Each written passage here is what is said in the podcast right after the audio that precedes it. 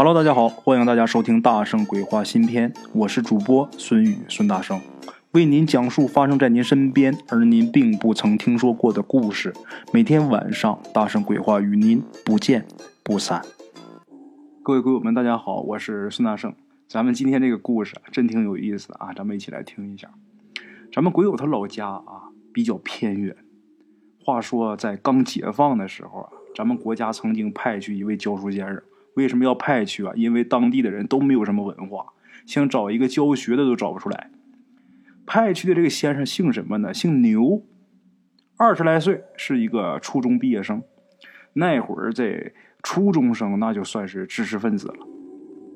这个牛先生啊，是满怀着热情，不但做这个国家交给他的这个扫盲工作，同时啊，也是利用自己这个知识帮助这个村民搞生产。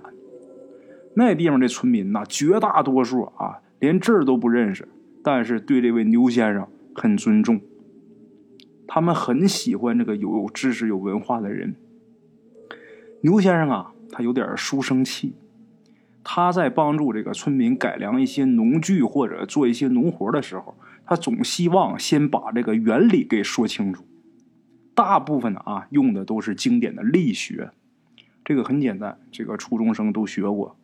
所以啊，他只要一提这个力学的时候，他肯定要提这个牛顿。这个村民们啊，对这个牛先生改进的这个农具什么，那真的是很赞叹，视为天人呐，太厉害了啊！一听这些厉害的招数，都是一个叫牛顿发明的啊，那对这个牛顿那就更加佩服了。先别管懂不懂什么是牛顿吧啊，然后就。尊称这个牛顿为牛师傅，啊，这个牛师傅那还了得！你看人家这玩意儿弄的是吧？咱得学习呀！啊，这些村民而且固执的认为这个牛先生跟这个牛师傅，他们不是同学还是本家呢？啊，那他们也不管这牛顿愿不愿意啊，就把牛顿跟这位牛先生把他俩给安排成本家了。刚开始啊，这牛先生还解释。后来呀，牛先生发现呢，跟他们也说不了。你说一开始跟他们解释吧，说这牛顿是外国人，但是在这个村民眼里啊，认为这个外国就跟邻村是一个意思。那邻村出个本家，怎么就不可能呢？是吧？这牛先生也是啊，直挠头啊，得了，我也懒得解释了。你说本家是本家吧？就这么的啊，过了十几年，牛先生啊，在这是。扫盲啊，教大伙认字，教大伙学知识，也帮大伙干活改进农具啊。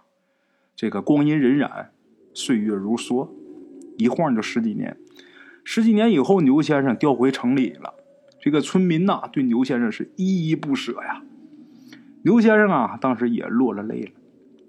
回城呢，没几年就赶上这个文革了。文革期间，牛先生他倒没受到什么罪啊。文革结束以后，牛先生啊恢复工作，恢复这个正常的工作。牛先生就主动要求要去当年那个县搞教育，于是呢，还真让他去那个县这个教育局当那个副局长。啊，等到了县里之后啊，什么都安顿好了，这个牛先生就算是呃马上要走马上任了。那么说，在这个上任之前，他首先想去他呃曾经。帮助过的那个村子，想去看望一下这些父老乡亲，看望一下大家，啊，这个情分呐，十几年的情分呐，那怎么着也得去看去。我现在又回这儿工作了，而且当领导了，就这么的，牛先生啊，就骑车下乡去了。当年呐，他孤身一人，是住在这个村委会边上的一间屋子里边。等到了这个村之后，他先去看了一下自己曾经住了十几年的这个这间屋子。现在去一看呐，发现这屋子里边空空荡荡，可是啊，这屋子很干净。然后他就正奇怪啊，这这屋子现在是干什么用的？这时候就被村民给认出来了。大家一看牛先生回来啊，那非常高兴啊，很热情啊，拉去走走去我家喝酒喝酒去啊，那边这个杀鸡宰羊啊，他也就跟着去了，盛情难却啊，很高兴。本来就是回来看乡亲们的嘛，是吧？他这自行车呀，就是立在那儿也没人管。然后到这个老乡家，喝酒吃肉嘛，啊，吃饭。这酒桌上啊，就问这个这些老乡这些乡亲们，就说：“我之前住那间屋子，现在干啥用了？”然后这时候啊，大伙都很神秘的告诉他：“那个牛先生，不瞒您说，您不是外人啊。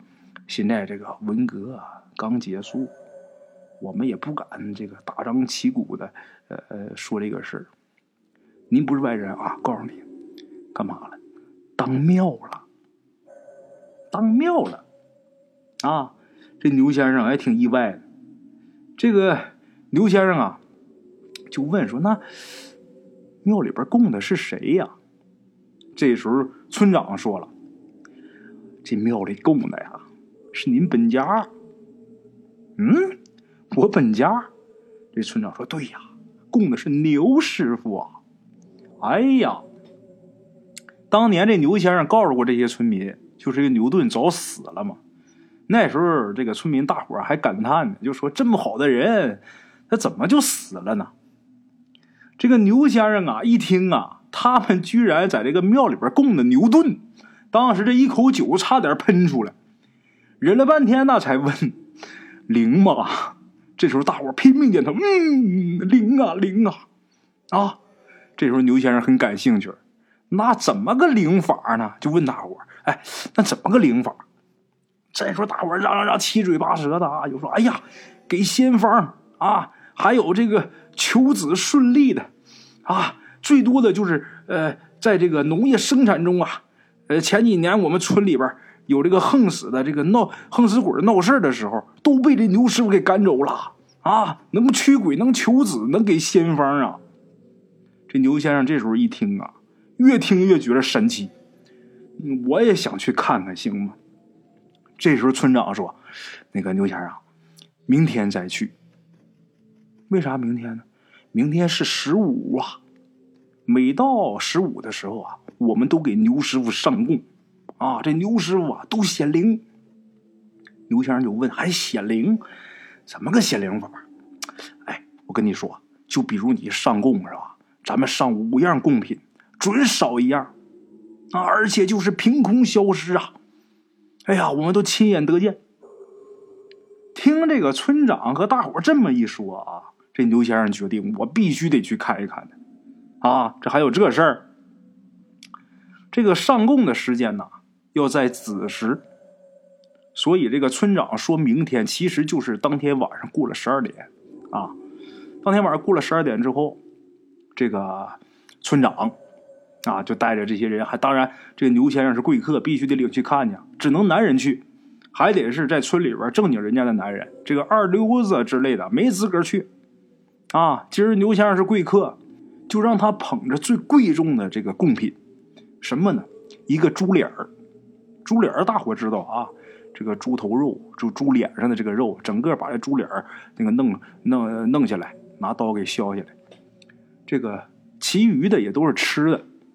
然后那牛先生就问啊，就说：“这个牛师傅他最爱吃什么呀？”然后大伙想了想，也没有什么最爱，反正只要是荤的就行。啊，真的，除了这个猪脸啊，剩下的就是饽饽之类的。所以说，牛先生还觉得，哎，你这这是挺挺挺注重我呀，让我拿着这个猪脸简短截说呀。这一群人啊，带着这些个贡品到了这个屋里之后，这个大伙就先把这个墙角立着的一张桌子摆好，然后从另一个屋子里边啊，就拿了一个牌位。这个牌位上面写着啊，牛大师会遁之神位。当时一看完，这牛先生差点吐血。牛大师会遁之神位，真把牛顿给供起来了啊！桌子摆好。这个神位拿来摆好，然后依次的放贡品。放完贡品之后啊，这大伙儿就都跪下了，跪下在这默默的祈祷啊啊！这牛先生他不大愿意跪，大伙儿也没勉强他，你知道吧？这个村长还说呢：“哎呀，毕竟人家是本家，随意点没有事儿啊。”然后他们在这拜拜完之后，大伙儿就都退出去了。退出之后，大伙儿就都趴着这个。扒着窗户啊往里边看，最好的一个位置啊给这个牛先生。牛先生开始啊还不信，果然呐，在那儿看了没有五分钟，忽然间，这个猪脸啊凭空消失了。这个时候大家都互相看呐，啊，这神色呀很崇敬，看见没有？没了啊，没了。牛先生这时候也觉着啊，这事儿科学无法解释啊。啊，就在此时啊，忽然间听到这个屋子后边咣当一声响。他听声音听出来了，这是他自己的自行车呀倒下来这声音。因为白天来的时候自行车就立那儿就没管嘛，这会儿还在这个屋后呢嘛。啊，那个年代这个自行车的这个价值是很很高的。何况这个自行车它是公家的，一听这个自行车倒了，赶紧跑过去。到那儿一看呢，果然这车倒了，而且这车下面啊压着一只大黑猫。这大黑猫啊，就普通的这个家猫得有这个普通家猫三个大。啊，这大黑猫嘴里边还叼着这猪脸呢。这时候牛先生明白了，这些年感情骗吃骗喝就是他呀。来吧，抓住吧！抓住之后，这猫啊还不是撒嘴呢。然后村民呐陆续也都跟过来了，也都看见了。可是看见这只黑猫之后啊，意见挺不统一的。最后好不容易统一了意见，什么意见呢？这些年呐，当然不是这个牛师傅显灵，应该是这只黑猫啊冒用名号。可是这只猫也挺厉害，它不但能驱鬼，能求子，还给仙方，它还会这个搬运法。那么咱们怎么处置它？大家的意见又不统一了。最后啊，统一了之后怎么说？说他呀，到底是个小仙儿，留着呢怕出事儿，最好是把他给礼送走。可是送这个仙儿，谁来做这事儿？大伙儿都不敢啊。这时候牛先生说：“我来，啊，我来。别看这牛先生啊，几十岁的人了，但是这个依旧是童心未泯呐。啊，他可不是什么礼送，他是要把这猫吓得他不敢再来了。于是啊，第二天早晨，这村里边啊，就连这个妇女呀、小孩啊，都来看这个牛先生怎么送客。啊，那么牛先生到底怎么送客，怎么礼送呢？”他是把这只猫啊，两个前爪绑上，一边一个是拴在这个门框上。这个猫啊，这造型就跟这耶稣这个姿势一样，在那站起来了啊。然后牛先生就开始数落他，就说：“你瞧你这个样你瞅你长的，你说你你一只猫，你长这么大，你得吃多少肉啊？你识数嘛，你就敢冒充牛顿？反正基本就是这样的啊，数了一顿。”然后牛先生就开始背这个牛顿的三大定律，背完一条啊，然后就往那个猫这个头上啊浇一盆凉水。头一盆呢，这个水浇下去的时候，那猫啊还叫唤两声。等再浇的时候，这猫就一副老子认怂了的表情，啊，我服了。等这三大定律背完呐，浇了三盆凉水，然后解开这绳子，解开之后，这猫一溜烟就跑了。打那以后啊，还真的没有再出现过。哎呀，这一幕啊，那当场的老乡那都佩服死了。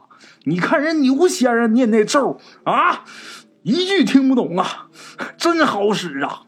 哈哈，好了啊，这故事讲完我自己都觉得很有意思啊。一个小故事送给咱们大圣鬼话的各位听众们啊，大家如果觉得这故事挺搞笑的啊，挺有意思的，大家。欢迎评论、点赞、转发啊！好了啊，各位老铁们，咱们今天故事啊先到这儿，咱们明天同一时间大圣鬼话不见不散。OK，各位老铁们啊，咱们今天的故事呢先到这里，感谢各位好朋友的收听啊！我的投稿微信是幺八七九四四四二零一五，欢迎各位好朋友加我的微信，点赞、转发、评论。今天呢故事先到这儿，咱们明天同一时间不见不散。